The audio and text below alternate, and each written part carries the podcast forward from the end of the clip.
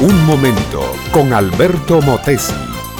Una respuesta práctica a tus interrogantes sobre tu vida y los problemas del mundo moderno. Los doce hombres se miraron atónitos unos a otros.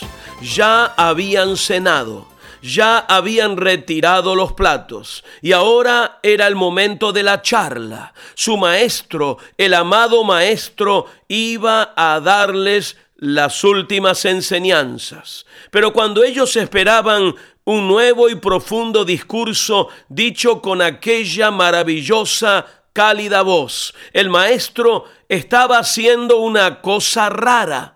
Se había quitado el manto, se había ceñido con una toalla y les estaba lavando los pies uno por uno. Aquellos doce hombres eran los apóstoles y aquel maestro Jesús. Inclinado sobre ellos, en actitud de servicio, el Señor fue lavando los pies de los doce. Ellos lo dejaban hacer, consternados por ese acto que ellos juzgaban propio de siervos. Cuando llegó donde Simón Pedro, éste le dijo, No, Señor, no me lavarás los pies jamás. Jesús le dijo, si no te lavare, no tendrás parte conmigo. Entonces Pedro, impulsivo, afectuoso, exclamó, Señor, no solo mis pies, sino también mis manos y mi cabeza. Y el maestro,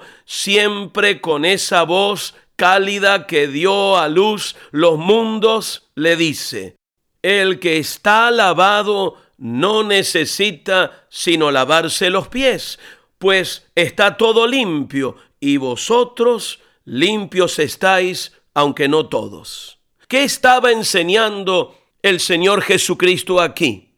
Una acción servil de cortesía oriental, una actitud de humillación y menoscabo, una pantomima para ser realizada en actitud farisaica e hipócrita. Nada de eso.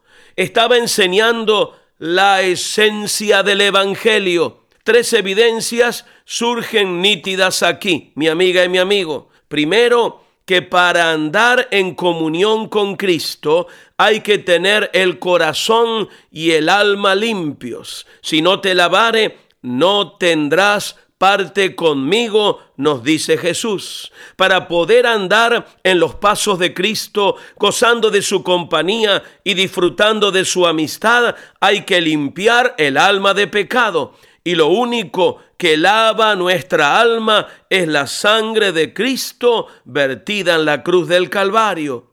Segundo, que aquellos hombres sencillos y rudos, llenos aún de defectos, ya estaban limpios por haber creído que Jesús era el Cristo, el Hijo de Dios. No necesitaban ya otra limpieza regeneradora, sino un simple lavado de pies. Su alma estaba limpia por virtud del propio Señor.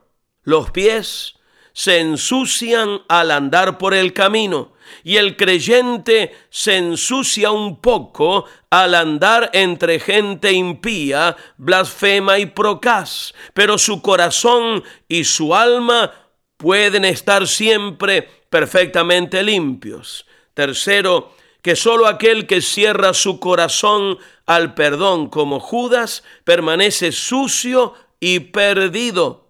Mi amiga, mi amigo, abre tu corazón a Cristo.